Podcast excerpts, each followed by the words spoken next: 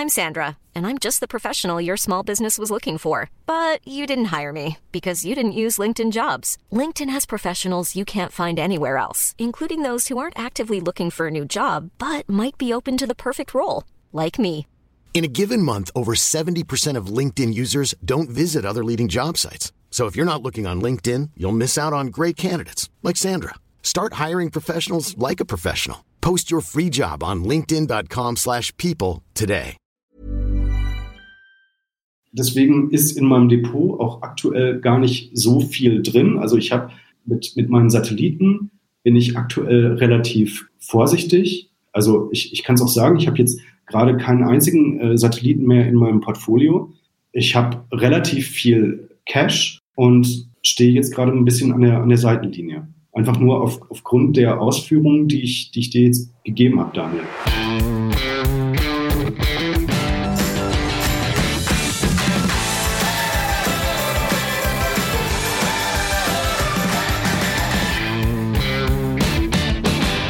Vor vier Jahren lernte ich meinen heutigen Gast persönlich kennen. Damals saßen wir beim Kapitalgipfel von Extra ETF in München nebeneinander. Zu dieser Zeit arbeitete er für den Burda Verlag für Focus Money und hat den erfolgreichen Kanal Mission Money mit aufgebaut. Seit zwei Jahren ist er Chefredakteur vom Extra Magazin von Extra ETF und hat einen anderen Fokus auf das Thema Geldanlage als vorher. Die Rede ist natürlich von Timo Bautius und damit heiße ich dich herzlich willkommen zu einer neuen Folge im Finanzrocker Podcast. Mein Name ist Daniel Kort und in 75 Minuten spreche ich mit Timo über seinen Werdegang vom Banker zum Journalisten, seine Asset-Allokation, die aktuelle Situation an den Märkten, sein Buch Die fetten Jahre sind vorbei von 2019 und was sich seitdem geändert hat. Dabei sprechen wir über breitstreuende ETFs, Satelliten-ETFs zur Beimischung und Einzelaktien, aber auch über Zertifikate und Kryptowährung. In dieser Folge stecken also wieder sehr viele Themen drin. Bevor wir aber darüber sprechen, noch der kurze rechtliche Hinweis. Bei diesem Interview handelt es sich weder um eine Anlageempfehlung noch um eine Anlageberatung oder Steuerberatung. Wir geben unsere Meinung wieder und was ihr daraus macht, das bleibt euch überlassen. Und damit gehen wir jetzt ab zum Interview mit Timo. Auf geht's. Meine Leitung geht heute nach München zu Timo Bautzus. Seit fast zwei Jahren ist er Chefredakteur von Extra ETF. Wir wollen heute über ETFs, seine Asset-Allokation und einiges mehr sprechen. Aber erstmal Servus Timo und schön, dass du da bist. Hi Daniel, vielen, vielen Dank für die Einladung. Freue mich. Ja, ich freue mich auch. Ich habe ja eben schon gesagt, du bist jetzt fast zwei Jahre schon äh, Chefredakteur bei Extra ETF und beim Extra Magazin. Ja. Vorher hast du ja den Mission Money Kanal mit aufgebaut, der nach wie vor auch noch äh, sehr groß ist und wächst. Wie groß war denn für dich so persönlich die Umstellung von diesem ich will nicht sagen Boulevardjournalismus, aber es geht ja schon so in die Richtung hin zu so einem sehr soliden ETF-Portal. Ja, also inhaltlich würde ich sagen, war die Umstellung gar nicht äh, so groß. Also ich glaube, auch wenn ich jetzt schon drei Jahre nicht mehr bei Mission Money bin, so glaube ich, dass ich zumindest für die Jungs da sprechen kann, dass die sich möglicherweise auch gar nicht so sehr als Boulevardmedium verstehen, aber ich kann verstehen, woher dein Gedanke kommt, weil mhm. die äh, Headlines und auch die Thumbnails natürlich schon, sagen wir mal, recht recht laut in der, in der Tonalität, auch mal ja. eine, eine, sehr, sehr spitze Headline und so weiter. Das, das haben wir damals ja ähm, auch gemacht und eingeführt. Aber äh, um jetzt auf deine Frage zurückzukommen, also inhaltlich war die Umstellung gar nicht so groß. Äh, mein, mein Themenschwerpunkt liegt ja jetzt im, im Wesentlichen weiter im, im Bereich Finanzen, Börse, Vermögensaufbau, Vermögensanlage. Und im Wesentlichen kommen ja auch meine Kernkompetenzen, die ich äh, habe hier auch wieder zum Einsatz. Also meine Kernkompetenz ist ja äh, die Konzeption von relevanten, spannenden Medienprojekten, egal ob das jetzt im Bereich Video, Print oder Online ist, die sich um den Themenschwerpunkt Finanzen ranken. Ja, also ja. Äh, bei, bei Mission Money war ja auch meine, meine Kernaufgabe. Also alle haben mich ja irgendwie mehr oder weniger so als Moderator äh, wahrgenommen. Das war ein Teil meiner Aufgabe, aber eigentlich war das so, dass ich also auch für die, für die Konzeption von guten Formaten zuständig war oder mit zuständig war, in Zusammenarbeit mit dem Team natürlich damals. Also mhm. ähm, das heißt, äh, es ging im Wesentlichen darum, dass wir ähm, damals bei Mission Money versucht haben, also ein Alleinstellungsmerkmal aufzubauen. Das ist dann geschehen durch die Interviews. Also somit haben wir uns dann gegenüber anderen Finanzkanälen, die auch tolle Jobs gemacht haben und auch immer noch machen, haben wir uns äh, über die Interviews und die Interviewpartner abgegrenzt und dann später also auch noch weitere Formate entwickelt. Also zum Beispiel das Börsianische Quartett war, war ein sehr, sehr großes äh, Projekt äh, und ein tolles Format und auch ein tolles Event letztendlich. Also wir hatten da 400 Leute ähm, beim, beim dritten Börsianischen Quartett, hm. die live vor Ort waren. Also das war eine, eine tolle Atmosphäre und hat uns wahnsinnig viel Spaß gemacht. Ja, dann gab es ja noch ein Format, das hieß Roast My Depot. Ich weiß jetzt gar nicht, ob Mission Money das jetzt äh, weiter verfolgt, ähm, aber das waren so zwei Formate, die ich auf jeden Fall also auch mit vorangebracht habe. Und jetzt bei Extra ETF ist das halt so, das ist, glaube ich, der große Unterschied zu Mission Money, ähm, dass ich hier vielfältigere Aufgaben letztendlich habe. Also ich habe auch insgesamt mehr Freiheiten und auch mehr Verantwortung, weil jetzt steht ja bei mir Chefredakteur auf der Visitenkarte. Ja. Ähm, und äh, ich gehe mal so ein bisschen durch, was meine Aufgaben eigentlich so sind. Also ähm, vielfältig ist es definitiv, weil ich habe hier Verantwortung für unseren Online- News-Bereich. Ich äh, verantworte das Extra-Magazin, hast du ja eben auch schon angesprochen, mhm. im äh, ETF-Guide äh, konzipiert und mit meinem Team jetzt auf den, auf den Markt gebracht. Ich verantworte hier den, den Wissensbereich und äh, jetzt seit neuestem also auch das Thema Social Media.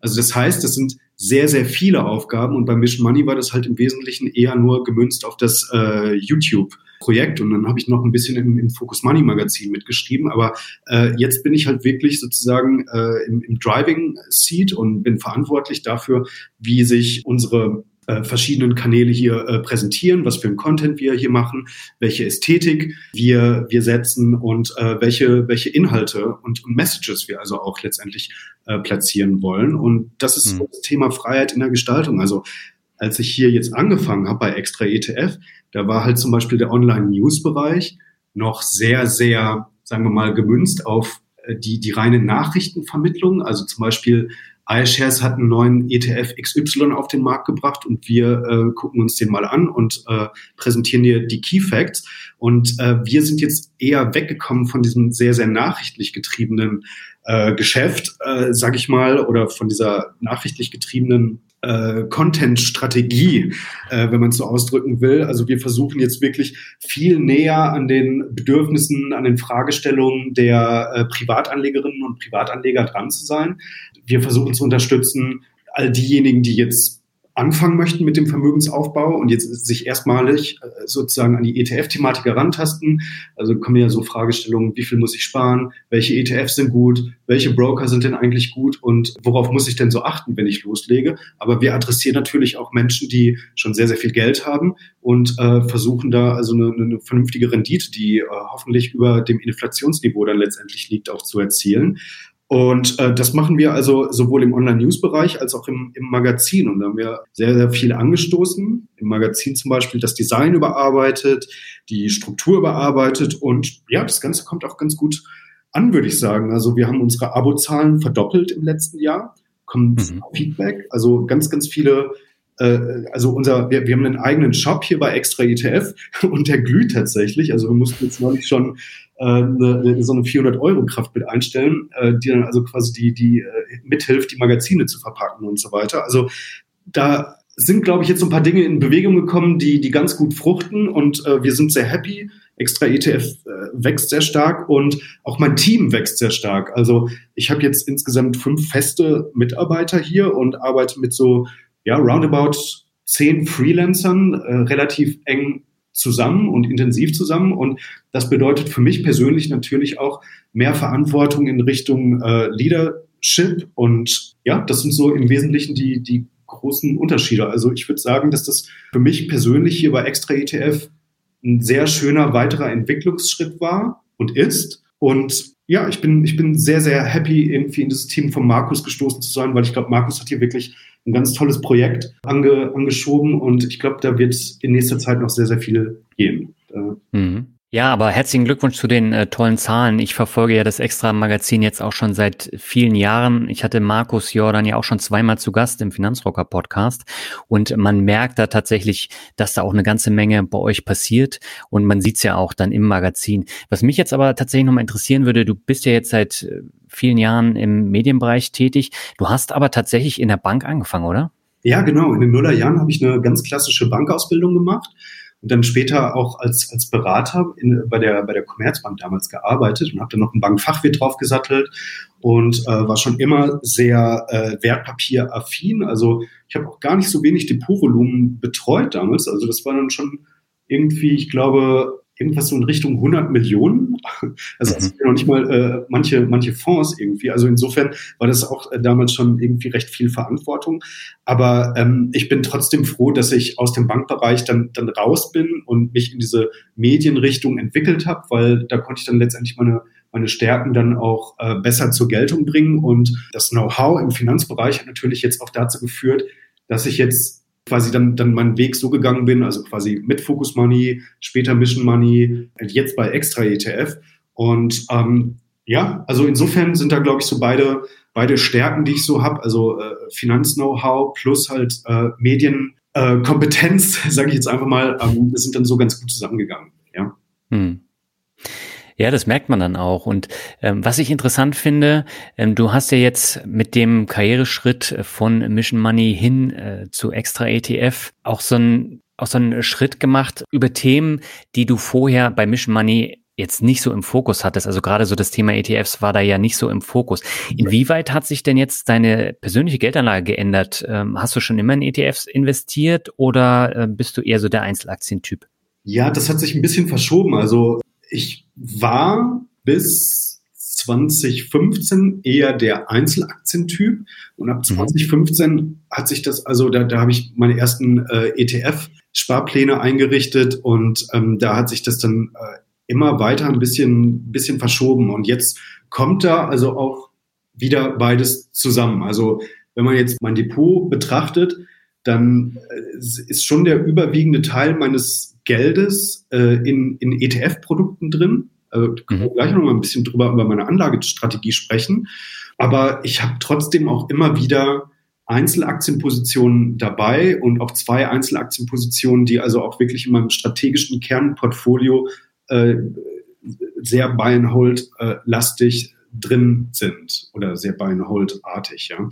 Äh, mhm. Ohne dass ich jetzt ja sage, also ich hänge da jetzt weil, weil ich einmal festgelegt habe, dass es Buy and Hold äh, oder, oder das soll eine langfristige äh, Position sein, heißt das jetzt nicht, dass ich mir die Position nicht insgesamt dann also auch immer mal wieder kritisch anschaue. Ja, Also Buy and Hold and Check, das ist eher so für meinen strategischen langfristigen Kern, das gilt im Übrigen auch für die ETFs, ähm, meine Strategie. Ja, also nur weil man einmal gesagt hat, das ist jetzt langfristig, heißt das nicht, dass ich äh, diese Position dann auch wirklich bis, ich bin, ich werde in diesem Jahr 40, dass ich die dann bis, bis 67 oder so halte oder, oder bis 60, ja, ähm, sondern dass ich da also letztendlich mit der Maßgabe, dass ich da sehr langfristig drin bleibe, erstmal eine Anfangsinvestition tätige, aber diese auch regelmäßig auf den Prüfstand stelle. Ja, also mhm. mit, dem, mit dem Check gemeint. Und ja, um jetzt nochmal auf deine Frage zurückzukommen, also es, es geht jetzt beides, beides zusammen, ETFs, Einzelaktien, aber ich bin auch gegenüber anderen Anlageprodukten aufgeschlossen. Also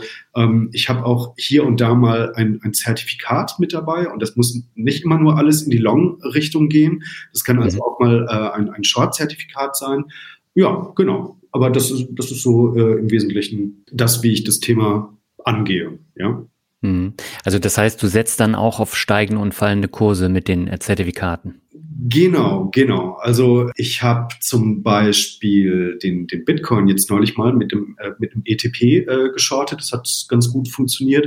Ich war jetzt neulich mal bei äh, Tesla Short. Das hat auch ganz gut funktioniert. Shopify habe ich, hab ich geschortet. Das hat sehr gut funktioniert. Ähm, also das heißt, bei, bei so ein paar Titeln oder auch Assetklassen, wo ich sage, okay, also da ist mit Sicherheit ein bisschen sehr viel äh, Fantasie jetzt drin oder die sind möglicherweise etwas zu stark gelaufen und in schwächeren Marktphasen, wie wir sie ja jetzt aktuell erleben, hm. werden diese Positionen möglicherweise stärker abverkauft als jetzt als andere. Ja, mhm. und ähm, da habe ich dann also auch den, den einen oder anderen Erfolg erzielt. Aber ich habe, äh, muss ich auch ganz, ganz ehrlich zugeben, ich habe auch hier und da schon äh, mit daneben gegriffen. Also ich habe zum Beispiel am Anfang des Jahres habe ich auch ähm, mal äh, den, den Nasdaq äh, geschortet. Da war ich aber äh, ein bisschen, bisschen früh dran. Also da, da muss man auch immer aufpassen. Also das ist jetzt auch nichts, was ich jemandem empfehlen würde, der,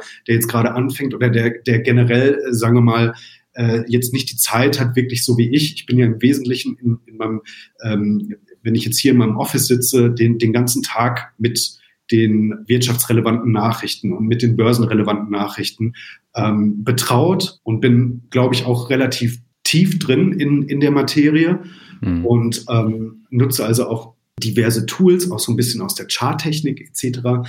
Ähm, und dann kann man, glaube ich, auch hier und da mal so einen Trading-Ansatz machen. Aber das ist jetzt nichts, was ich jemandem empfehlen würde, der, der halt äh, sagt, okay, also ähm, meine, meine Geldanlage, die ist jetzt ausgerichtet auf das Thema Altersvorsorge oder oder, oder ähm, auf das Thema Vermögenserhalt. Ja, also mhm. ich bin schon ein relativ chancenorientierter Investor. Das ist das eine. Ich habe einen relativ langfristigen Anlagehorizont. Das ist das zweite. Ich habe eine strategische Kernposition in meinem Portfolio, an die ich äh, also an die ich herangehe mit der Maßgabe Buy and Hold and Check.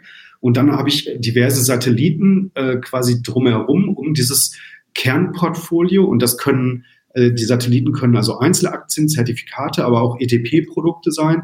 Und da bin ich also auch äh, offen dafür, in, in entsprechenden Marktphasen hier und da mal long zu gehen, aber auch mal short zu gehen. Und das klappt bislang im Wesentlichen ganz gut. Aber das hat auch damit zu tun, dass ich im Verhält also verhältnismäßig viel Zeit mit den Kapitalmärkten verbringe und auch deswegen verhältnismäßig viel Zeit zu anderen äh, oder gegenüber anderen habe, solche taktischen Positionen auch mal einzugehen und diese einzusetzen in meinem Depot. Ne? Also mhm. das ist so einigermaßen äh, klar geworden, wie ich das, wie ich das ausdrücken möchte. Ja, also auf jeden Fall. Und äh, dieser Zertifikateteil, der macht ja, glaube ich, auch nur einen einstelligen Prozentsatz deines Portfolios aus, ne? Ja, genau. Also das ist jetzt nichts, was äh, ja wirklich über zehn Prozent hinausgeht. Und zehn Prozent ist wirklich das absolute Maximum.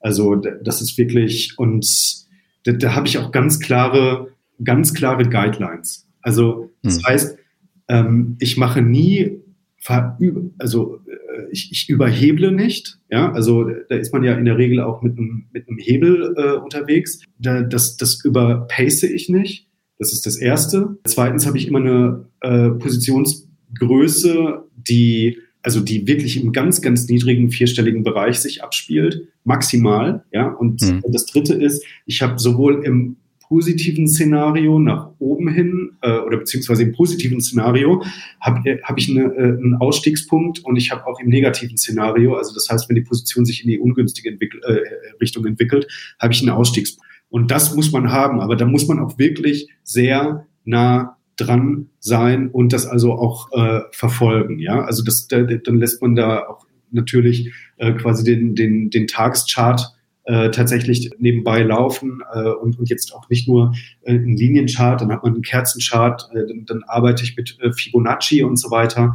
Ähm, aber wie gesagt, das würde ich niemandem empfehlen, der also entweder A, nicht sehr, sehr gut sich auskennt und B, der ähm, dafür also auch die entsprechende Zeit hat. Und C, wirklich, also um jetzt vielleicht auch mal diesen, diesen Punkt hier abzuschließen mit, mit den Trading-Positionen, weil, wie gesagt, letztendlich ist das gar nicht so, so wichtig, ja. Das mhm. ist halt auch so, so ein bisschen, sage ich mal, persönliches, persönliches Hobby, persönliches Interesse, ähm, weil es auch vielleicht mir als Anleger Natur einfach so ein bisschen entspricht. Aber das eigentlich Wichtige ist, ein langfristig gut aufgestelltes Kernportfolio, das in einem vernünftigen Chance-Risiko-Verhältnis deine, an, deine persönliche Anlegermentalität widerspiegelt. Ja? Und ja. da ist es vollkommen wurscht, ob das jetzt 100% Aktien sind oder 80% Aktienquote ähm, insgesamt oder vielleicht sogar nur 60%.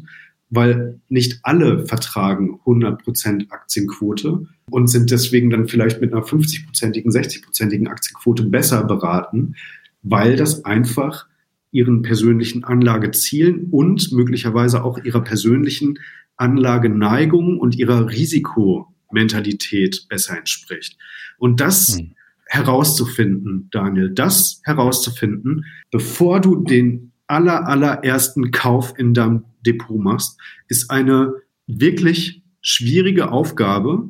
Und deswegen haben wir bei Extra ETF also dafür auch ähm, ein sehr, sehr schönes Tool gebaut, mit dem man das wirklich innerhalb von wenigen Klicks äh, herausfinden kann. Ja, und ich glaube, das ist ein, ein sehr, sehr schönes Produkt, das, das sehr, sehr viel Mehrwert stiftet weil es ist mhm. definitiv nicht so einfach. Also das sagt sich immer so leicht, ja. Also ja, Chance-Risiko muss muss äh, im Verhältnis stehen und du musst also irgendwie wissen, wie du als Anleger tickst. Aber da steckt so viel drin, ja, so viel. Anlagehorizont, Anlageziele, ähm, wo, ab wann wird man denn wirklich nervös? Also ich meine, in den letzten Jahren war es so, dass die, die Börsen im Wesentlichen nach, nach oben gelaufen sind, also zumindest bis zum Corona-Crash 2020 da gab es mal acht Jahre eigentlich keine großartigen, sehr, sehr starken Korrekturen, die also ähm, auch nur äh, ansatzweise in die Nähe dessen gekommen sind, dass man sagt, okay, wir befinden uns jetzt in einem,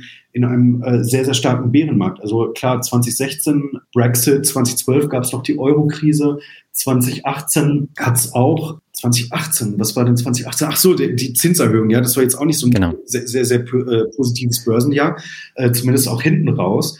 Aber ähm, man war bei... Und den Corona-Crash nicht zu vergessen. Genau, bis zum Corona-Crash, ne? von 2012 mhm. bis, bis 2020 gab es im Wesentlichen en gros steigende Kurse. Und da ist es natürlich leicht zu sagen, hey, äh, alles in Aktien und 100 Prozent, gib ihm und ähm, dann, weil wenn alles steigt, macht naturgemäß immer alles Spaß.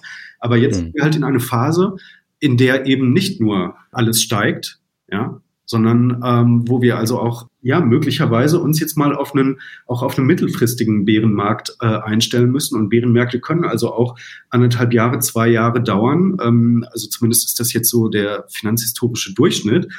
Und insofern wird sich da jetzt möglicherweise auch ähm, die, die, die Spreu vom Weizen trennen in den, in den mhm. Jahren. Ne? Wie bewertest du denn jetzt generell so die allgemeine äh, wirtschaftliche Lage? Also momentan gibt's ja fast nur schlechte Nachrichten mhm. und äh, eine Zinserhöhung steht äh, vor der Tür. Die Inflation ist sehr, sehr hoch. Das heißt, äh, für äh, fürs Tagesgeld und so, da kriegst du gar nichts mehr und mhm. du zahlst eigentlich nur drauf, es sei denn, du investierst. Und wenn da dann noch die Kurse schlecht sind, dann ist es natürlich auch schwierig, da dann immer dran zu bleiben, gerade als Anfänger. Ja, das, ich meine, wir sind jetzt von den Allzeithochs irgendwie sind wir jetzt ähm, deutlich, deutlich runtergekommen. Hm. Also aber auch noch nicht so exorbitant runtergekommen, dass man sagen müsste, oh mein Gott. So, also das heißt, naturgemäß wäre jetzt so der erste Blick, dass man sagt, ja, eigentlich ist jetzt alles billig. Aber du hast es eben schon angesprochen. Also zumindest in den USA äh, ist es äh, ausgemachte Sache. Dort werden die Zinsen steigen.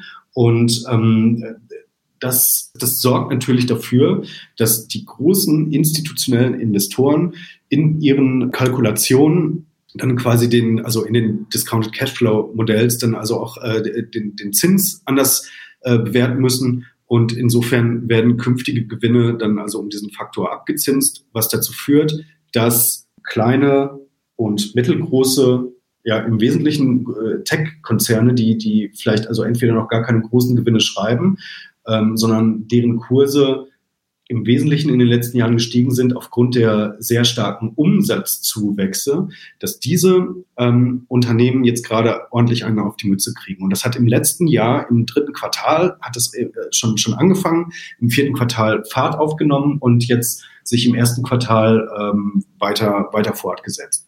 Und ähm, jetzt gibt's halt Aktienpositionen, die dann halt wirklich zum Teil 50, 60, 70 Prozent vom Allzeithoch äh, hinten sind. Und mhm. das Problem ist, dass du jetzt nicht absehen kannst, aufgrund der Ukraine-Situation, ähm, also des Kriegs in der Ukraine, ob nicht da noch äh, mal ein ordentlicher Schub nachkommt. Weil ähm, eigentlich glaube ich, wenn der Ukraine-Krieg nicht gekommen wäre, hätten wir eigentlich ein sehr, sehr gutes Börsenjahr erleben können. Ja, also dann hätte man irgendwann hätten die, die Marktteilnehmer äh, gesagt, also die großen Investoren, okay, wir, wir, wir werden jetzt gut geguided von den Notenbanken, insofern, dass wir wissen, wo geht jetzt die Reise hin? Und wenn es vernünftig kommuniziert wird von den, von den Notenbanken, dann spielen auch Zinserhöhungen keine allzu große Rolle, weil dann hat man immer noch ein relativ gesichertes Marktumfeld in dem Sinne, dass man alle Faktoren sehr gut einrechnen kann in seine interne Kalkulation und dann also auch wieder äh, die Bewertungsmodelle anschmeißen kann und dann sagen kann, okay, Unternehmen XY ist billig oder ist teuer oder ist äh, aussichtsreich oder nicht aussichtsreich und diese Märkte sind sind gerade okay bewertet und so weiter und so weiter. Aber dieser Krieg bringt jetzt eine eine, eine Unübersichtlichkeit wieder hinein, weil hm. du, du weißt nicht, wie stark sich das Ganze zuspitzen kann. Worst Case wäre NATO-Bündnisfall. Ähm, du hast Probleme jetzt, zusätzliche Probleme mit den, mit den Lieferketten, die sich ja jetzt eigentlich auf, aufgrund der sich immer weiter entspannenden Lage äh, in puncto Corona hätten auflösen sollen oder auflösen müssen. Deswegen war ja auch immer die Rede davon, dass die Inflation sich im zweiten Halbjahr äh, 2022 wieder normalisieren sollte. Denn im Wesentlichen ist diese Inflation eine angebotsgetriebene Inflation, die entstanden ist, dass es sehr starke äh, Störungen in den Logistik- und Lieferketten gab. Und ähm, die waren im Wesentlichen hervorgerufen durch die äh, Corona-Situation, also durch die, die Lockdowns. Und ja. diese Logistikstörungen würden sich jetzt normalerweise auflösen, denn wir alle wissen, okay, wir haben zwar hohe Inzidenzen, aber im Wesentlichen glaube ich, ist die Wirtschaft schon darauf eingestellt. Also das, das Leben ist wieder normal und die Wirtschaftswelt normalisiert sich auch wieder. Und äh, hier in Bayern findet in diesem Jahr auch wieder das Oktoberfest statt und so weiter und so weiter. Also im Wesentlichen alles wie zuvor und dann hätte sich das alles äh, letztendlich aufgelöst und das hätte die Inflation weiter nach unten gebracht. Aber jetzt entstehen durch den Krieg neue Probleme in, in den Logistikketten. Und das wird auf jeden Fall die, die Rohstoffversorgung sehr, sehr stark betreffen. Und insofern haben wir dort also wieder eine, ja, eine, eigentlich wieder eine angebotsinduzierte Inflation.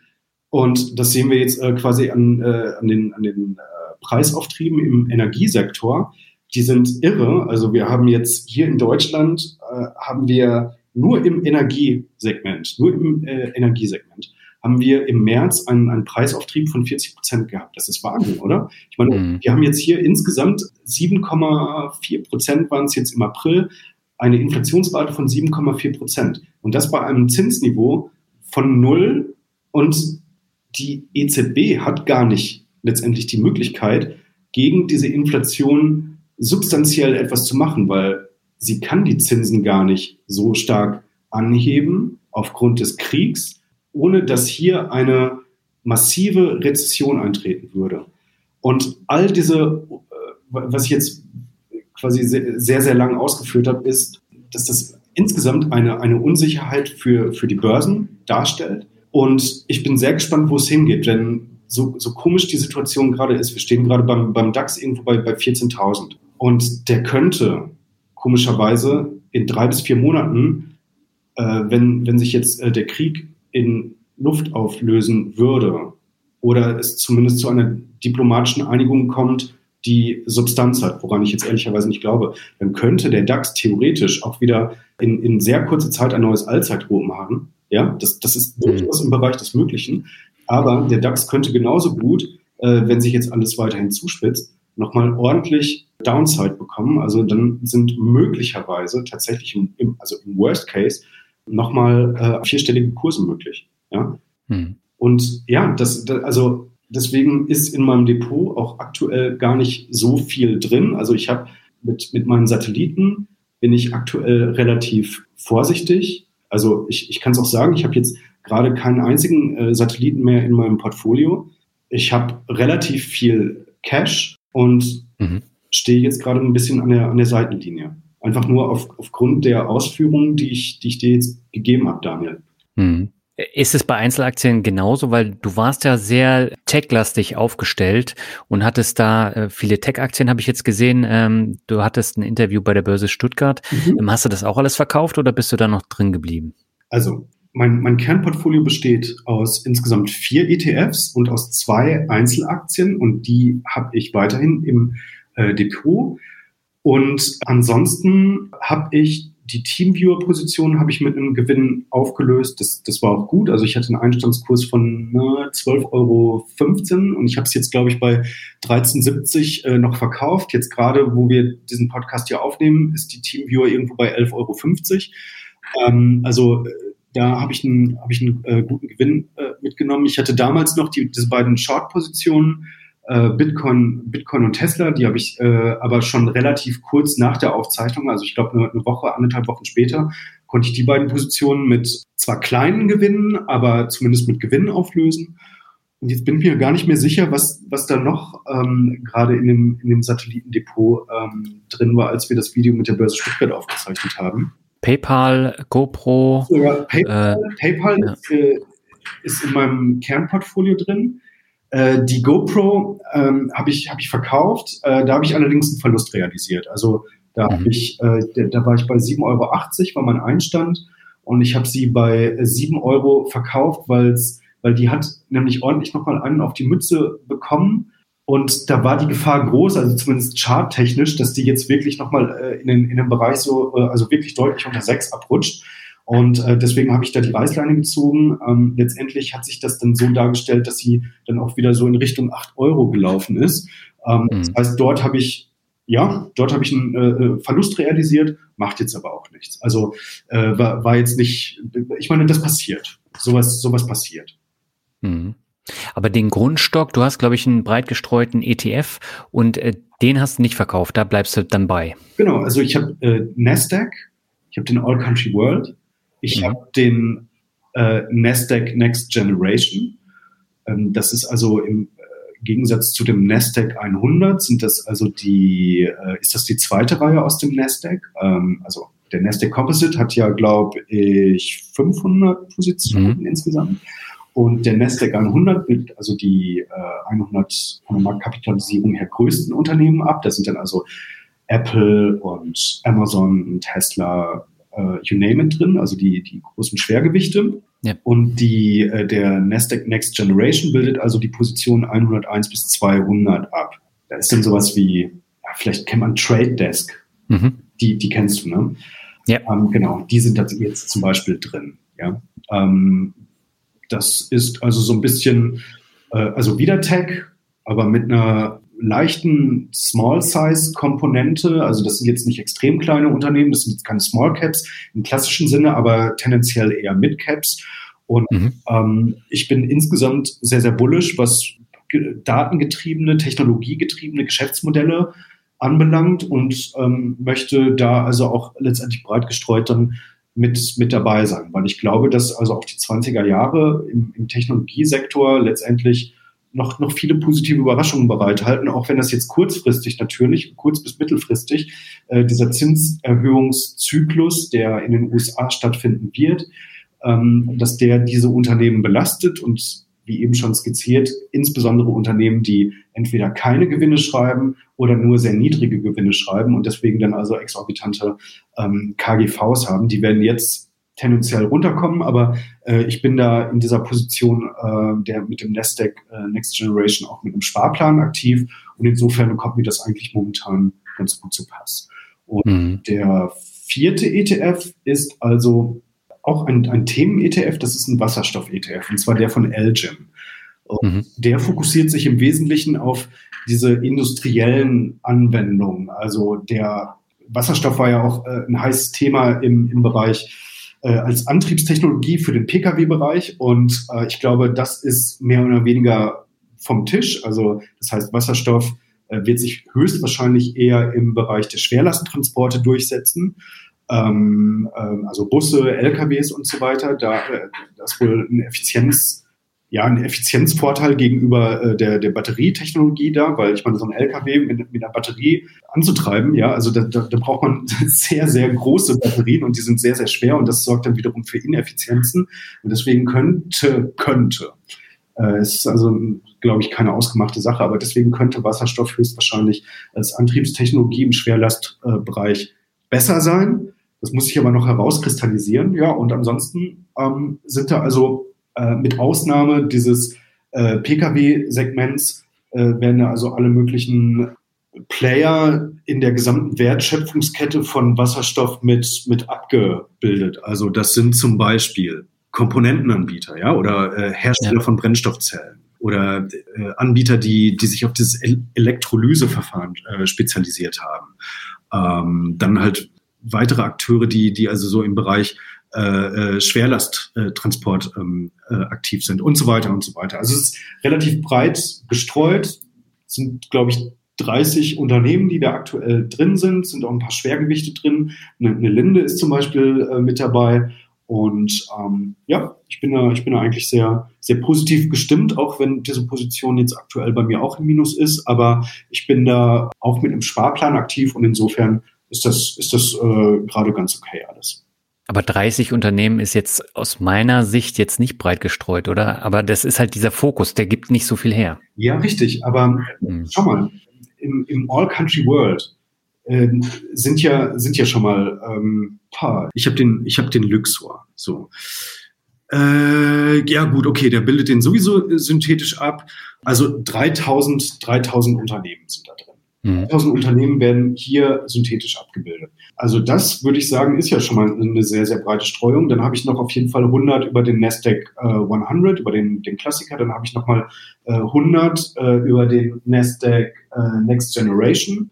Äh, und dann jetzt habe ich, habe ich noch mal 30 über den, ähm, über den Wasserstoff. Also ich finde jetzt insgesamt im ETF-Bereich, finde ich das, äh, lass mich kurz rechnen, 3000 230 äh, Unternehmen. Okay, jetzt gibt es ein bisschen Überlappungen zwischen dem äh, Nasdaq äh, 100 und dem äh, All Country World und höchstwahrscheinlich ja. zwischen dem All Country World und so ein bisschen ähm, von dem Next Generation. Aber im Wesentlichen habe ich in meinem Kernportfolio äh, um die 3000 Unternehmen, 3000 Aktien. Und das, das finde ich jetzt eigentlich nicht so, nicht so gering diversifiziert.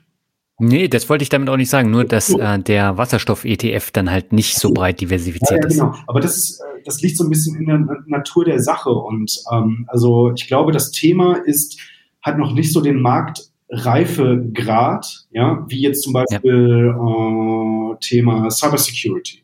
Cybersecurity, mhm. ähm, kannst du auch ETFs äh, machen, die dann irgendwie äh, 70, 80, 100 Werte haben oder so ein so ein, so ein Clean Energy Themen-ETF, da, da können also auch hunderte von, von Einzelaktien drin sein. Aber ähm, das liegt daran, weil, weil äh, es da halt einfach schon mehr Player gibt, weil der Markt viel weiter fortgeschritten ist in seiner ähm, in, in seinem Reifegrad. Und ich glaube, das Thema Wasserstoff ähm, kommt jetzt erst gerade äh, richtig richtig in Fahrt. Und da werden mit Sicherheit noch mal äh, ein paar Anbieter entstehen. Und ich bin sehr gespannt, wie Elgin diesen Index, den sie ja mit, mit aufgelegt haben, wie die den weiterentwickeln. Also vielleicht sagen sie auch, wir, wir bleiben bei diesen 30 Unternehmen. Wir wollen also im Wesentlichen uns aber dahin entwickeln, dass wir mehr pure Player haben, weil naturgemäß ist es doch so, Daniel. Also bei einer Linde wird ja das Wasserstoffthema jetzt aktuell, in einem aktuellen Setup, in einem aktuellen, ähm, in, einem, in einem aktuellen Zahlenwerk, der Gewinn- und Verlustrechnung von Linde wird Wasserstoff ja. ja. nicht den größten Anteil oder die Hauptrolle spielen. So, mhm. äh, sondern hat jetzt einen Anteil von, von X. Ich weiß es jetzt äh, aktuell nicht, genau bei Linde. Und möglicherweise sagen sie, okay, ähm, wir wollen halt immer große Player drin haben, die also zum Teil das Wasserstoffthema abbilden. Oder wir wollen mehr in Richtung Pure Player gehen, die also den, den Hauptteil ihrer Umsätze mit diesem Thema besetzen. Aber dann bist du auch schnell wieder bei Unternehmen, die halt eher so in der zweiten, dritten, vierten Reihe zu finden sind. Also dann bekommst du auch so eine Size-Komponente noch mit rein. Mhm. Und ähm, das ist immer so ein bisschen die Krux bei Themen-ETFs. Geht man eher in diese eine Richtung, also Pure Player, oder geht man in die andere Richtung und sagt, wir wollen auch große, sehr liquide Aktientitel drin haben, von denen wir aber wissen, dass deren Aktienkursentwicklung nicht originär nur an dem, äh, in diesem Beispiel jetzt Wasserstoffthema hängt. So, also das, ja. da muss man halt immer sozusagen dann, dann auch tatsächlich schauen. Und deswegen lohnt sich das auch bei extra ETF hier immer vorbeizuschauen, sich die, ähm, die Themen-ETFs anzuschauen, also zumindest auch mal, also A, zu gucken, wie viele Positionen sind da eigentlich drin. Äh, B, genau, und in den Top Ten, ne? Das ist ganz wichtig. In die Top Ten reinzuschauen ja. und insgesamt auch mal dann wirklich auch sich den, mal den Index dann zu googeln und dann zu gucken, okay, wer ist denn da jetzt noch so alles, alles mit drin? Ja, und die Überschneidung, ne? Also wenn du jetzt zum Beispiel ein Battery Value Chain ETF äh, hast, ja. ein Themen-ETF, und äh, da ist Tesla dann groß vertreten und Tesla ist aber auch in einem MSCI World groß vertreten mit ein paar Prozent und im äh, Nasdaq. Äh, und da muss man immer darauf achten, dass der Klumpen da nicht so groß wird. Absolut, absolut. Das ist ein hm. total wichtiger Punkt. Also zum einen sollte man, wenn man jetzt zum Beispiel an Batterien glaubt, an äh, Wasserstoff glaubt und äh, insgesamt noch, äh, sagen wir mal, Clean Energy hat, da sollte man dann auch wirklich gucken, habe ich denn jetzt dadurch, dass ich halt so ein bisschen in, in diese äh, Energie, äh, New Energy-Thematik reinsteige, ja, ähm, gibt's gibt's da jetzt in verschiedenen Themen ETFs Unternehmen, die trotzdem überall vertreten sind oder vertreten sein können. Mhm. Und wie du sagst, da könnte ein Klumpenrisiko entstehen. Ähm, das kann man sich aber auch ganz gut dann über, über unseren extra ETF-Finanzmanager anschauen. Also ich track auch ja. mein Depot jetzt mittlerweile immer äh, nur noch über den extra ETF-Finanzmanager, weil da hat unser Produktteam wirklich einen, genialen Job gemacht. Also ich bin wirklich hellauf begeistert von den ganzen Gadgets, die, die man hier geliefert bekommt. Und ähm, da kann man sich also äh, in der kostenfreien Variante dann also auch das, das Ganze irgendwie dann, dann anschauen. Und gerade auch, wenn man ein Depot hat, ich glaube, du, du bist ja auch jemand, der äh, relativ viele Einzelprodukte hat, ja, ja. Äh, da, da macht es ja total Sinn, dann also auch da dann entsprechend diese, diese Überschneidung dann sich zumindest mal anzuschauen und dann entweder die Entscheidung zu treffen, okay, das ist gewollt, das ist gut, ich, äh, ich bin mir dessen bewusst, dass ich hier ein Klumpenrisiko habe, aber ich gehe das jetzt bewusst ein, oder halt zu sagen, okay, man, ich, ich muss jetzt hier eine Veränderung vornehmen. Ja, mhm. und das ja, absolut. Diese beiden Möglichkeiten hat man ja nur, wenn man, wenn man Bescheid weiß. Ja, nee, und ich nutze den Finanzmanager tatsächlich für meine Themen-ETFs, um eben dieses Klumpenrisiko zu vermeiden. Aber ansonsten nutze ich halt Portfolio Performance, weil das einfach noch ein bisschen äh, größer und umfangreicher ist. Aber ähm, gerade bei den ETFs ist das schon ein super Tool, da muss ich dir recht geben. Ja. Was, jetzt frage ich dich mal, was, was hast du so für Themen ETFs eigentlich drin? Und hast du vielleicht einen Tipp für mich? Tipps habe ich bei den Themen ETFs generell nicht, weil äh, das ist dann auch wieder so eine Geschichte, die sehr individuell ist, auch nach dem eigenen Risikograd.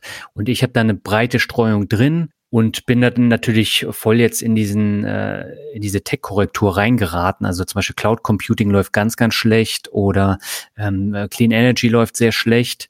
Äh, auf der anderen Seite gibt's dann aber auch ETFs, die sehr konstant gut laufen, wie äh, die Semiconductors. Mhm. Ähm, die sind ja auch relativ klein vom vom Index her, aber da hat man dann eben auch ein paar Schwergewichte drin. Und ähm, Blockchain habe ich auch noch beispielsweise drin. Und das ist auch etwas, äh, wo ich gar keine Überschneidung habe zu meinen Einzelaktien und deswegen habe ich die dann mit reingenommen.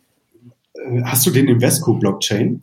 Ja, genau. Ja, ja starkes Produkt. Ich habe jetzt mit Invesco ein Interview geführt äh, mit dem Christopher äh, Meller. Das, das ist so ein bisschen der, ja, ähm, nicht Kapitalmarktstratege, aber der, der der entscheidet zum Beispiel, welche neuen Themen ETFs aufgelegt werden. Also guckt so ein bisschen in, äh, auf, ja, über, über Marktentwicklungspotenziale kommt er. Und mit dem haben wir mhm. sehr intensiv über den Blockchain-ETF äh, gesprochen. Und ich war zum Beispiel sehr überrascht, dass Taiwan Semiconductor zum Beispiel auch da drin ist, mit, mit relativ äh, viel Gewicht. Ähm, mhm. Das war mir gar nicht so, so sehr bewusst. Und da kommt zum Beispiel auch dieses Thema zum Tragen, äh, was wir jetzt gerade angesprochen haben, Daniel. Ähm, also Taiwan Semiconductor, da ist halt die Blockchain-Sparte von denen ist relativ klein im Verhältnis zum Gesamtumsatz, ähm, aber hat halt auch ein, ein sehr starkes Wachstumspotenzial und könnte eine relativ große Sparte im Gesamtkosmos äh, von Taiwan Semiconductor werden. Und äh, so werden dann also auch letztendlich mal Entscheidungen irgendwie da bei, bei Themen-ETFs getroffen. Und manche sagen dann ja immer, kommen mit diesem Wort Sektorwette. Das ist so ein, ich, ich, ich finde das ganz gruselig, das Wort, weil das, das impliziert ja immer so Wette. Ne? Wette ja. impliziert ja, ja komm, wir wetten jetzt mal, äh, entweder es geht gut oder, oder, ne? Also das ist immer so, hey, 50-50. So hopp oder top, äh, Kopf oder Zahl. Und das muss es nicht unbedingt äh, sein. Denn ich glaube, die einzige, weil letztendlich ist es auch ein MSCI World dann irgendwie, ist, ist auch eine Wette auf die Weltwirtschaft, ne? Mhm. wenn man es jetzt mal ganz krass betrachtet. Ich glaube daran, dass die Weltwirtschaft in nächster Zeit wachsen wird und dass halt die äh, 1000 500, 1600 größten Unternehmen aus den äh, 23 Industrieländern dann ihren äh, Anteil da schon machen werden am Weltwirtschaftswachstum und dann also auch weiter äh, gute Gewinne, gute Umsätze liefern werden und deswegen auch werthaltiger werden. So. Hm. Ist, ist das jetzt eine Wette? Und äh, wenn man jetzt sagt, Blockchain 2022, äh, ich weiß nicht, wie groß der Gesamtmarkt jetzt ist, aber der wird mit Sicherheit jetzt noch nicht so ultra groß sein. Also ich weiß nicht, ob es überhaupt schon ein Milliardenmarkt ist. Aber gut möglich. Aber so ja, du darfst halt da nicht vergessen, gerade bei dem Index, da sind halt auch viele Unternehmen drin, die in Bitcoins investiert haben mhm. und äh, die hängen dann natürlich auch stark am Bitcoin-Kurs. Ne? Und ähm, das ist dann natürlich schon eine Wette. Also der ist jetzt nicht so ausbalanciert, dass ich sagen würde, ähm, das ist keine Wette. Aber ähm, für mich ist es halt wichtig, dass ich mein Portfolio sinnvoll ergänze. Sinnvoll heißt in dem Fall, dass ich auch Branchen und Themen abdecke, die ich nicht in meinem bisherigen Portfolio habe und ähm, nichts anderes ist es. Und da kann man dann im kleinen Rahmen auch so eine Wette eingehen, so wie du es eben auch äh, geschildert hast. Aber grundsätzlich bin ich bei solchen Sachen immer so ein bisschen äh, vorsichtig, weil letztendlich Blockchain ich bin davon überzeugt, aber äh, ich glaube, das Produkt hat noch zu viele Unternehmen, die gar nicht in die Technologie investieren, sondern die einfach in, in äh, Kryptowährungen investiert sind. Ja. Ja, ich weiß gar nicht, ob der Anteil tatsächlich so groß ist von so, so rein äh, Krypto, also äh, von, von Werten, die sehr stark von ihrem eigenen Krypto-Portfolio abhängen, also deren, deren Unternehmenswert sehr stark von den, von den Assets abhängen.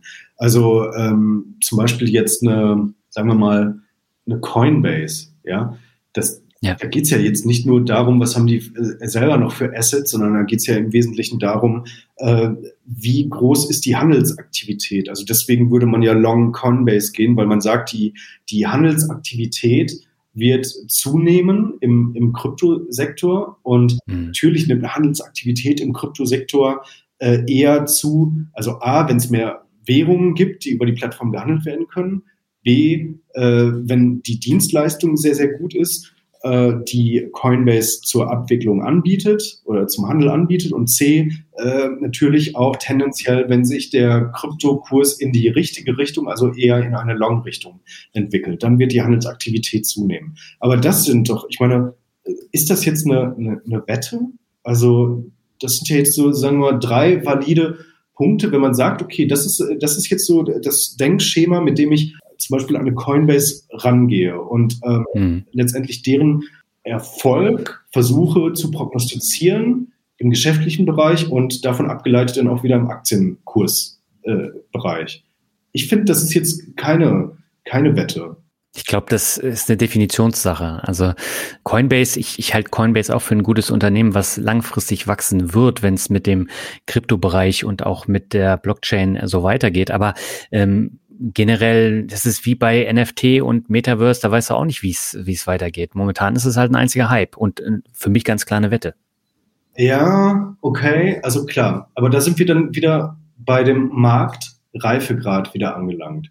Ja. ja. Äh, weil natürlich kann so ein sehr junges Thema wie NFTs äh, oder wie NFT kann naturgemäß jetzt noch gar nicht den Marktreifegrad haben, aber zumindest ist, sagen wir mal, vielleicht die, die ähm, sehr wahrscheinlich ist aktuell overhyped, aber es wird zumindest vielleicht ein smartes, also NFTs können ja smarte äh, Kundenbindungselemente werden im äh, Gaming-Sektor oder auch äh, ja. wenn du, wenn du äh, Anbieter von einer App bist oder generell auch im, im äh, Modebereich und so weiter, also im äh, Sportswear, aber auch vielleicht im, im Luxussegment. Das sind, das ist jetzt ich halte es jetzt gar nicht für so unrealistisch, dass das äh, durchaus ein veritables Geschäftsfeld werden könnte. Es ist halt mhm. nur die Frage, ob jetzt dieser aktuelle Hype mit so ganz wilden Wertzuwächsen von einzelnen Tokens, ob das jetzt tatsächlich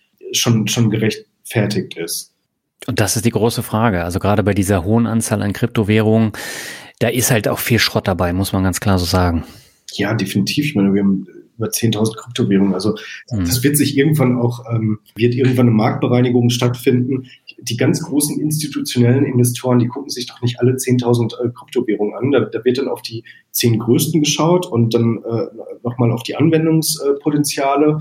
Ja. Und letztendlich ist da höchstwahrscheinlich auch schon äh, die Messe gesungen. Also, dass ich da halt jetzt einfach, also äh, Ethereum und äh, Bitcoin bin ich, bin ich sehr also da bin ich sehr optimistisch, dass, dass diese beiden äh, Currencies äh, definitiv auch, auch weiterhin bestehen werden. Ne? Naja gut, aber beim Bitcoin, da wird ja auch immer über das Verbot diskutiert. Ob das nun kommt, weiß man nicht. Aber das sind natürlich auch immer Sachen, die Einfluss auf den Kurs haben. Ja. Und äh, da braucht man dann schon ein dickes Fell. Ja, genau. Aber ich meine, bei, bei Facebook, bei Alphabet oder, oder Meta-Plattforms heißen sie ja mittlerweile, Facebook hm. oder Alphabet, da ist ja auch die, die Frage, wie wirkt der Regulator, also der Gesetzgeber, letztendlich auf das Geschäftsmodell möglicherweise ein. Denn ja. ähm, da können ja auch Verbote oder äh, Beschränkungen, äh, Regularien letztendlich dazu führen, dass die schlechter Geschäft machen können oder vielleicht insgesamt sogar weniger Geschäft machen können oder äh, dass deren Wachstumspotenziale dann letztendlich beschränkt werden. Ähm, also das, das hast du, das hast du ja überall. Absolut. Ich meine, bei, bei Facebook musst du dir ja nur die äh, geplante Kryptowährung angucken, die dann äh, verboten wurde mhm. äh, und diese dann nicht weiterentwickelt haben. Und jetzt investieren sie halt eine Milliarde im Monat in äh, das Metaverse und keiner weiß, ob das dann tatsächlich das große Hype-Thema wird, mit dem sie dann letztendlich dann mehr Geld verdienen als mit den Anzeigen momentan. Ja, ja, absolut. Also ich bin, was Facebook anbelangt, also ich bin nicht investiert und ich bin auch nicht ähm, ich bin auch nicht traurig darum, nicht investiert zu sein. Ich war übrigens auch noch nie investiert. Also klar, ich bin jetzt mit dem Nasdaq und mit dem All Country World bin ich indirekt investiert, ja, ja. aber das wäre jetzt zum Beispiel nie, also nicht nie, das darf man jetzt wirklich nicht sagen, aber das aktuell keine, ähm, keine Investition für mich als, als Einzeltitel. Also hm. Ja, ich bin da investiert, auch schon seit längerem. Aber ich bin da auch zwiegespalten, weil die Plattformen, die regen mich eigentlich ständig auf. Gerade diese Kopien da bei Instagram, die nerven ohne Ende. Und ähm, Meta macht da gar nichts gegen. Und äh, Facebook ist mehr oder weniger tot. Und jetzt sind sie quasi davon abhängig, dass sie WhatsApp monetarisieren. Und irgendwann wird es auch kommen. Ja, höchstwahrscheinlich. Instagram läuft ja, äh, denke ich, so ganz gut.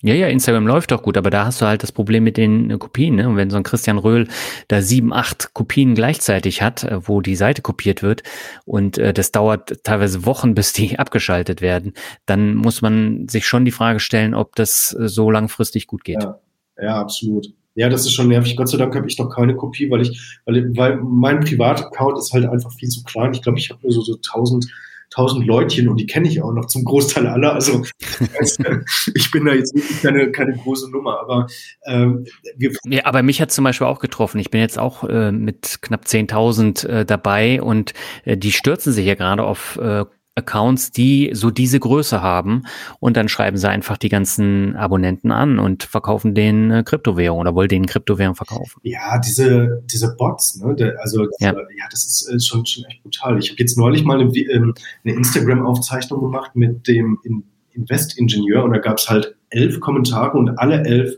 waren von, von Bots. Also hier okay. danke an dieses äh, Access to Schieß mich tot. Ähm, ja, also das ist, das ist wirklich brutal. Ja, dann, also da, dass sie das nicht im Griff haben oder das nicht haben aufkommen sehen, ähm, das ist schon, schon eigentlich äh, traurig. Das ist echt traurig. Ja. Ich habe jetzt noch zwei Fragen zum Thema Portfolio. Die erste, äh, die hast du eben schon angesprochen. Du hast ja äh, TSMC, also Taiwan äh, Semiconductors angesprochen.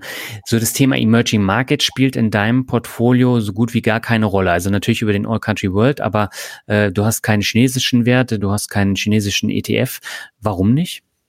Du, das, da bin ich eigentlich dran, das zu ändern, weil äh, tatsächlich eine der logischen nächsten Investitionen wäre, äh, ein Investment und damit liebäugle ich. Habe darüber auch einen, einen äh, Online-News-Artikel schon geschrieben. Also ich halte so ein bisschen die Community auch up to date, was sich bei mir im Portfolio so tut. Und da habe ich äh, schon vor ein paar Wochen mit, mit dem, mich mit dem Hang Seng beschäftigt. Mhm. Und wäre der Ukraine-Krieg nicht gekommen, wäre die Chance gar nicht so klein gewesen, dass ich jetzt nicht schon äh, investiert wäre. Also es würde sich da um eine Einmalinvestition äh, handeln. Das würde ich jetzt nicht über einen Sparplan machen, aber da hätte ich mit Sicherheit ähm, eine, eine Position aufgebaut, weil ich glaube, dass also A, jetzt äh, diese Kräftemeierei der chinesischen Regierung höchstwahrscheinlich vorbei ist. Also jetzt haben sie da im, im letzten Jahr oder in den letzten anderthalb Jahren nochmal gezeigt, wer, wer ist der Chef im Ring, mhm. was ja im Wesentlichen dann äh, Tencent, Alibaba und äh, die, die Tech-Konzerne getroffen hat. Also das heißt, dass sie dann nochmal ordentlich an die Kandare genommen worden sind. Aber ich denke, ja. es äh, dass, dass die äh, chinesische Regierung auch eingesehen hat, dass sie letztendlich auch, um als äh, für westliche Unternehmen interessanter äh, Investmentstandort weiterhin zu, zu gelten, dass sie also nicht übermäßig in die Wirtschaft eingreifen können, in dem Sinne, dass sie also von heute auf morgen dann äh, irgendwelche Verbote erlassen, sondern dass man der Wirtschaft im Wesentlichen auch ein paar Freiheiten lassen muss. Das denke ich, haben sie jetzt erkannt. Das zweite ist, dass sie noch Zinssenkungspotenzial haben. Also sie laufen jetzt wirtschaftlich nicht, nicht wahnsinnig gut. Im, also im Verhältnis jetzt zu den etablierten Industriestaaten ist das Wirtschaftswachstum natürlich schon sehr hoch, aber im Vergleich zu den Wirtschaftswachstumsraten, die in den letzten 20, 30 Jahren erzielt worden sind, sind, die, sind sie natürlich schon eher äh, gemäßigt. Aber wenn man sich jetzt auch nochmal den Hang Seng anschaut, dann ist der jetzt auch nicht, also dann sind jetzt die Unternehmen, die da drin sind, auch nicht ultra teuer. Also das heißt, die, hm. die KGVs also Kurs-Gewinn-Verhältnis im Schnitt im Hang Seng liegt bei 16, mhm. das KBV bei 2. Ich finde das jetzt im Verhältnis, wenn man sich, also Nasdaq ist mindestens doppelt so hoch, immer noch. Ähm, das finde ich jetzt äh, nicht, nicht übertrieben überbewertet. Mhm. Aber wie gehst du mit Risiken um, wie jetzt beispielsweise den Taiwan-Konflikt? Also da kann ja durchaus auch nochmal was kommen. Ja, das ist richtig. Aber ich, ich bin mir nicht so sicher. Also schau mal, was könnte denn jetzt der Westen, was könnte der Westen machen? Ähm, also könnte man so starke Sanktionen gegenüber China erlassen, wie man es jetzt gegen Russland äh, tut? Also das heißt. Das würde der Wirtschaft richtig wehtun. Genau, das, das geht gar nicht. Also dann sind wir, dann, dann sind wir in einer, dann sind wir in einer Mega-Rezession. Also mhm. man kann China gar nicht so hart sanktionieren. Und ich bin mir auch gar nicht so sicher, okay, ich war auch nicht so sicher gegenüber der, also ich hätte nicht damit gerechnet, bin ich ganz ehrlich, äh, das war eine Fehleinschätzung. Ich hätte gedacht, der, der Putin möchte äh, gewisse Dinge zurückdrehen, ja, also mhm. ähm, das heißt, die, die NATO-Standorte möglicherweise äh, quasi dass die sich wieder zurückziehen aus dem, aus dem Osten. Also das, äh, ich glaube, es stand ja immer im Raum, dass so äh, da die Situation von Mitte der 90er Jahre 1995 wiederhergestellt wird. Ja. Ähm, und damit habe ich eigentlich gerechnet. Also ich war dann auch schockiert von der Nachricht, dass sie tatsächlich einmarschiert sind. Insofern ist das jetzt, wenn ich sage, ich halte die Wahrscheinlichkeit aktuell für relativ hoch, dass, dass äh, China mit Taiwan so nicht verfahren wird hm. ist das natürlich mit Vorsicht äh, zu genießen. Ähm, aber das hätte jetzt in meiner, bei meiner Investmententscheidung zwar eine Rolle gespielt, wäre ein Faktor gewesen, aber nicht der ausschlaggebende Faktor. Hm. Und da, also das ist das eine. Und das zweite ist, dass ich jetzt aktuell meine Investitionsentscheidung ohnehin ähm, zumindest temporär auf Eis gelegt habe, was jetzt China angeht. Ähm, einfach aufgrund der sehr starken Unsicherheit in, äh, der äh, insgesamten Verfasstheit der Märkte überhaupt. Weil, wie gesagt, äh, es ist gut möglich, dass wir bald wieder, also im DAX beim, beim Allzeithoch sind. Es ist aber auch gut möglich, dass wir eher in Richtung, ähm, also 12.4 war ja schon mal der, der, äh, da, da ging es ja jetzt schon mal hin, da waren wir in diesem Jahr schon mal bei 12.4 und ähm, wenn wir nochmal wirklich äh, stark abverkaufen, dann sind wir definitiv unter 12,4. Also dann geht es erstmal in Richtung äh, L5, würde ich, würde ich tippen. Ähm, oder beziehungsweise sagt das äh, die Charttechnik, dass wir dann definitiv bei äh, L5 sind. Und dann muss man mal gucken, wie übertrieben so ein, so ein weiterer Abverkauf dann, dann auch wird. Denn du weißt ja auch, dass, dass Abverkäufe in der Regel dann auch nicht mehr wirklich äh, rational sind, sondern dass da äh, auch eine Übertreibung nach unten stattfinden kann.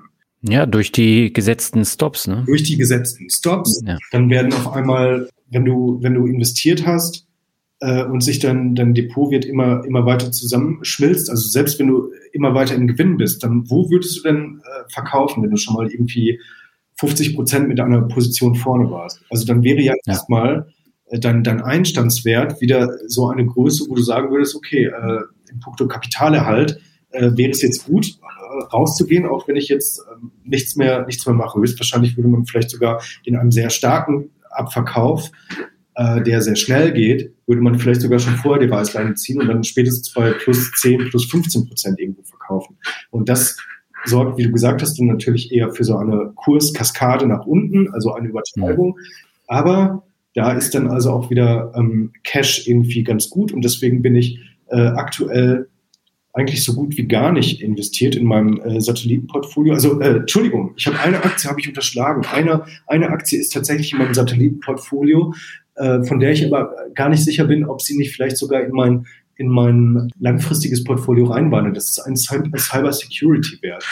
Äh, mhm. Und zwar äh, ist das die Varonis. Da bin ich auch ehrlicherweise nicht, nicht selber äh, drauf gekommen auf, auf diesen Wert, sondern da wurde ich inspiriert von einem relativ bekannten äh, Finanzblogger, wo ich, wo ich also quasi auch mit, mit angemeldet bin im, ähm, in seinem, in seinem äh, wie, wie nennt man das? Paid, Paid Account, Paid Bereich. Mhm. Also genau.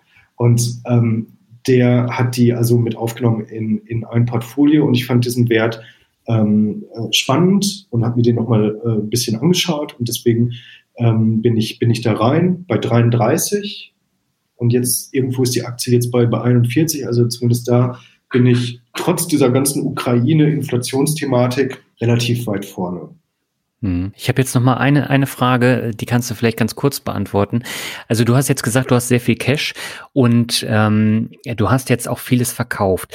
Sind das dann nicht eher kurzfristige Handlungen an der Börse? Also dass du eher kurzfristig denkst als langfristig oder ähm, siehst du das anders? Naja, also das ist ja die Natur von dieser Core Satellite. Also der Core, meine vier ETFs plus die zwei Einzelaktien, äh, das ist mein, mein langfristiger strategischer Kern. Und die, äh, das Satellitenportfolio ist eher kurz- bis mittelfristig ausgerichtet. Ja? Also mhm. da geht es dann darum, auch mal ähm, kurzfristig Chancen mitzunehmen in dem Bewusstsein, dass man damit auch ein erhöhtes Risiko eingeht.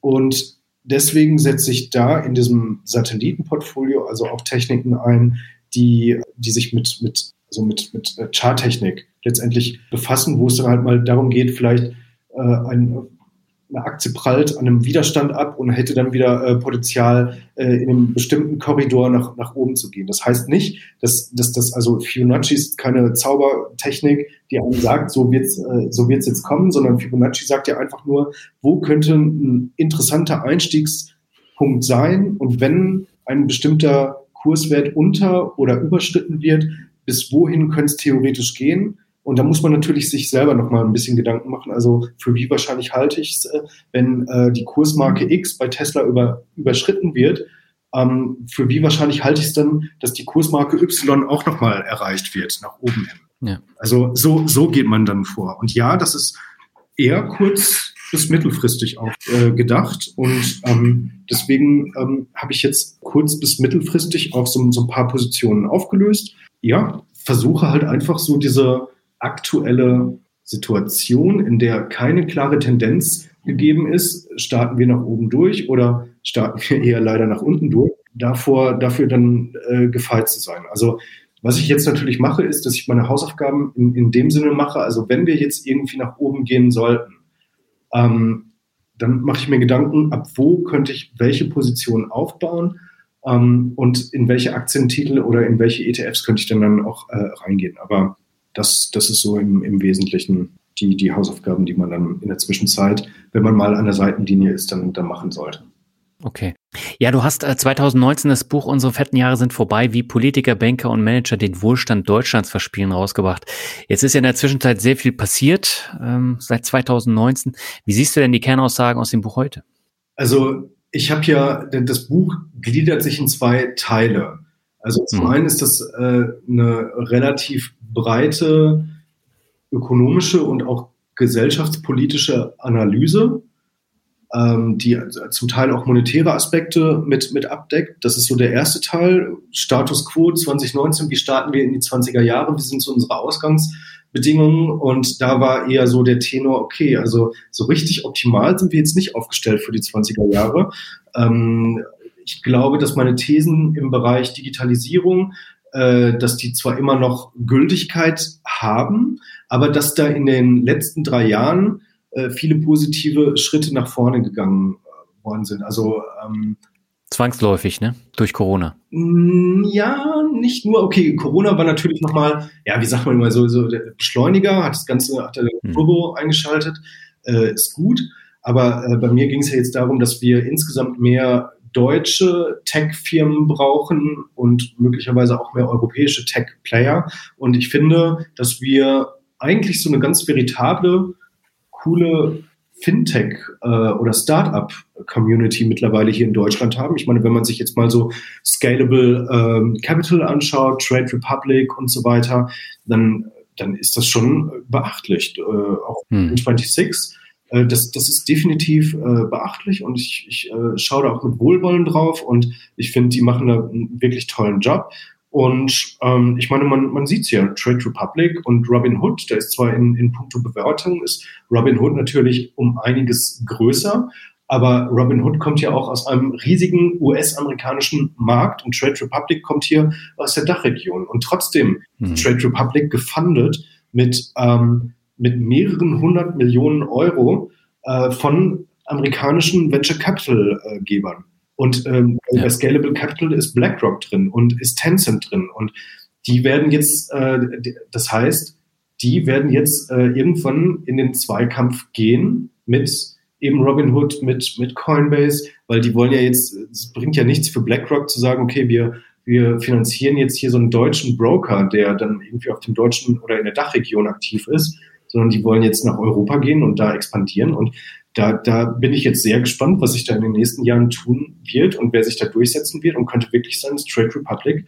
mal irgendwann, äh, vielleicht sogar schon Ende des Jahrzehnts, eine, eine echt große DAX-Aktie ist. Wer, wer weiß. Also hm. das, das könnte, das ist durchaus im Bereich des Möglichen. Also insofern ähm, glaube ich, dass da so im Bereich äh, Tech paar ganz gute Unternehmen jetzt auch äh, mittlerweile hier in Deutschland äh, aktiv sind und ähm, dass sich da äh, meine, meine Befürchtungen jetzt nicht bewahrheitet haben. Eurokrise, okay. Ähm, würde ich auch sagen, dass meine Analyse 2019 vielleicht bisschen äh, zu harsch ausgefallen äh, ist. Ähm, und äh, was so das Thema gesellschaftliche Polar Polarisierung angeht, bin ich eigentlich von der Wirklichkeit äh, überholt worden. Also ja, da hat Corona ja. einfach auch nochmal so den Booster eingeschaltet, dass halt diese Querdenkerbewegung entstanden ist. Und ja, es ist schon erschreckend, dass man so eine AfD bei, bei 15 Prozent hat ähm, oder bei 13 Prozent, 12 Prozent äh, in, in einer Situation oder in einer Phase, in der es Deutschland eigentlich gar nicht so schlecht geht und dass wir eigentlich im Vergleich zu anderen Ländern auch gar nicht so übel durch die Krise gekommen sind, wirtschaftlich. Mhm. Ähm, und ich glaube, da sind auch ganz andere Szenarien wären denkbar gewesen. Also ganz, ganz harter äh, Crash und, und wirklich äh, verheerende wirtschaftliche Verwerfung. Und ich, also das ist jetzt nur so natürlich auch mein Eindruck hier äh, aus dem Glockenbachviertel in, in München.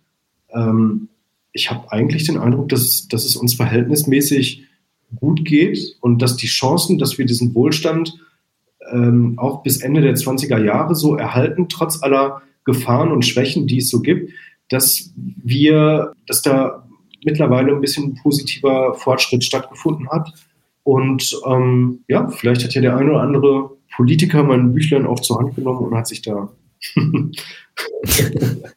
Nein, glaube okay. ich nicht. Glaube ich jetzt nicht. Aber komplett überholt ist das Buch definitiv nicht, aber es hat sich in der Zwischenzeit einiges Positives getan, sagen wir es so. Mhm. Ja, dann äh, ich könnte jetzt mit dir noch viel länger weiter quatschen, Timo. Äh, aber ich würde sagen, kommen wir mal zur letzten Frage. Welche Zukunftsziele hast du dir denn jetzt für die kommenden, sagen wir mal, äh, drei bis fünf Jahre gesetzt? Ja, also in beruflicher Hinsicht äh, möchte ich gerne in den nächsten drei bis fünf Jahren extra ETF noch weiter vorantreiben und äh, insbesondere das Ziel verfolgen, dass wir dieses zarte Pflänzchen Börsenkultur, was sich jetzt in den letzten Jahren hier in Deutschland äh, herausgebildet hat, auch noch, noch weiter zu, zu wässern mit unserem äh, Angebot. Also dass, dass die Börsenkultur hier halt einfach in Deutschland noch, noch weiter aufblüht und weiter wächst und wir als extra ETF dann also auch unserem Claim und unserer Mission folgend wir helfen dir finanziell zu wachsen, unseren Beitrag genau dazu leisten. Ja, also dass, dass noch mehr Menschen äh, in Berührung kommen mit dem Kapitalmarkt, äh, ETFs, Aktien, Krypto, Rohstoffe, whatever. Ähm, also letztendlich auch als, als äh, Mittel der Wahl wahrnehmen und begreifen, um den eigenen Vermögensbau Vermögensaufbau voranzutreiben. Und äh, dafür arbeiten wir mit allen Kanälen, die wir haben, mit dem Extra ETF Finanzmanager, mit dem Extra Magazin, mit äh, unserem Wissensbereich, mit den Testberichtsseiten und so weiter und so weiter, mit unserer App. Ähm, und ich bin sehr, sehr gespannt, ähm, wie, wie sich das Ganze weiterentwickeln wird. Und besonders bin ich auch sehr, sehr positiv äh, gestimmt, weil ich glaube, wir haben ein tolles Angebot, von dem ich selber extremst überzeugt bin. Und ähm, ich, bin, ich bin wirklich stolz darauf, hier einen Teil mit da, dazu beitragen zu können, dass, dass wir also quasi diese, diese Mission, wir helfen dir finanziell zu wachsen, dass wir die auch wirklich jeden Tag mit Leben füllen. Mhm. Und hast du auch private Ziele, die du erreichen willst? ja, aber die, die, bleiben, die bleiben privat. also ich kann eins sagen, ich, ich also ein, ein privates Ziel, ähm, also ich habe einen, einen Kumpel, mit dem ich, äh, also mein Tennis-Buddy, mit dem ich äh, sehr regelmäßig spiele. Und mhm. da würde ich, äh, da, da habe ich jetzt in letzter Zeit, der, der ist äh, relativ gut geworden. Also leider ist der, ist der jetzt mittlerweile besser als ich. Und da versuche ich mir, da versuche ich auf jeden Fall äh, in den nächsten zwei Jahren ihn mal wieder äh, zu schlagen. Okay, na, da drücke ich dir auf jeden Fall die Daumen.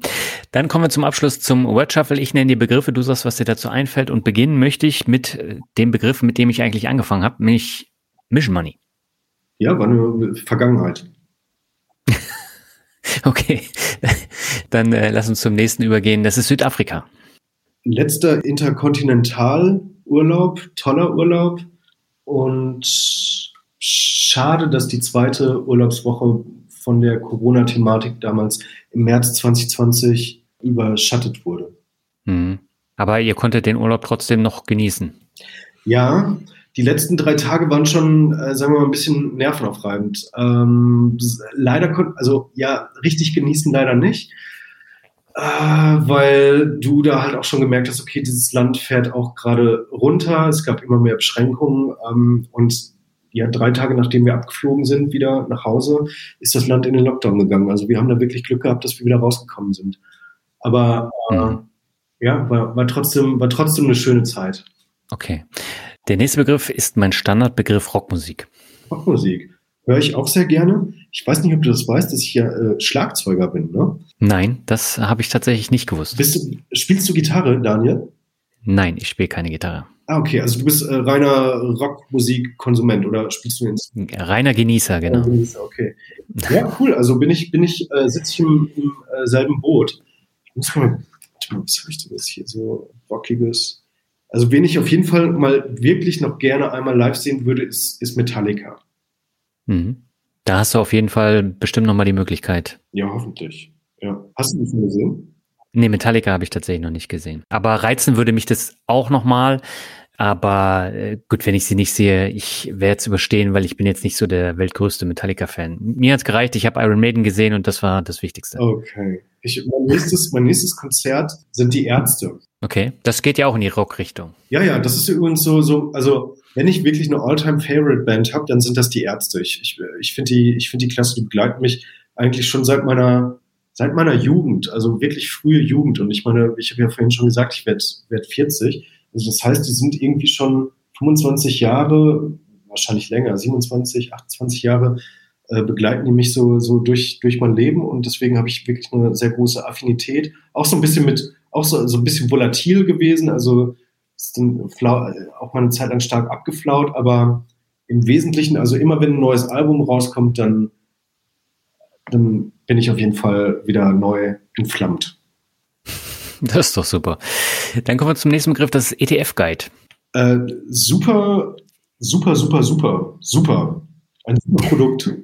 kann, ich, kann ich jedem nur wärmstens empfehlen für 8 Euro, 120 Seiten geballtes ETF-Wissen. Also äh, Spaß. Äh, das ist genau so, so ein, ein Produkt, was wir auch auf den Markt gebracht haben, weil wir, weil wir gesagt haben, okay, wir haben 12 Millionen Menschen in Deutschland, die gerade über den Kapitalmarkt Vermögen aufbauen. Aber insgesamt mhm. haben wir 63 Millionen Menschen, die, ein, die intellektuell in der Lage sind, ein Smartphone zu bedienen oder die ein Smartphone nutzen, äh, effektiv. Und wir haben gesagt, wer intellektuell in der Lage ist, ein Smartphone zu bedienen, der ist auch intellektuell in der Lage, äh, einen ETF-Sparplan aufzusetzen. Und wir wollten einen Beitrag dazu leisten, sehr easy, leicht, snackable, fresh, modern in diese Thematik reinzukommen und äh, ein Produkt zu bauen, das so leicht konsumierbar ist und so trotzdem so fundiert ist und trotzdem vielleicht in der Anmutung auch so viel tendenziell, sagen wir mal, Spaß und, und Modernität irgendwie ausstrahlt, dass man Lust hat, das sich einfach mal zu Gemüte zu führen. Und ich habe immer auch in anderen Interviews gesagt, selbst ein 15-Jähriger, der noch nie irgendetwas von Börse gehört hat, könnte dieses Ding nehmen, zwei Stunden lesen und wüsste zumindest, okay, dies sind jetzt so die ersten Schritte, die ich gehen muss. Ähm, und ich bin auch in der Lage, diese Schritte zu gehen, weil ich das Wissen habe und besonders, weil wir in dem ETF-Guide auch alle wichtigen Tools von Extra ETF mit an die Hand geben äh, und äh, erklären, wie man sie nutzt und warum man sie nutzen sollte, damit man wirklich sehr easy in das Thema Vermögensaufbau reinkommt. Hm. Also ich finde den ETF-Guide auch super gelungen und ich glaube, zwei Stunden brauchst du gar nicht. Eine Stunde reicht. Das steht ja bei euch auch im Kaffer drauf. Ja. Und ähm, ich habe das auch mehrfach weiterempfohlen und äh, war immer ein sehr begeistertes Feedback. Ja, ah, das ist toll. Ja. Das, das, das freut mich. Das freut mich total. Super. Dann kommen wir zum nächsten Begriff, das ist München. Heimat. Also kommst du tatsächlich aus München? Nein, Wahlheimat ist dann ja der. der okay.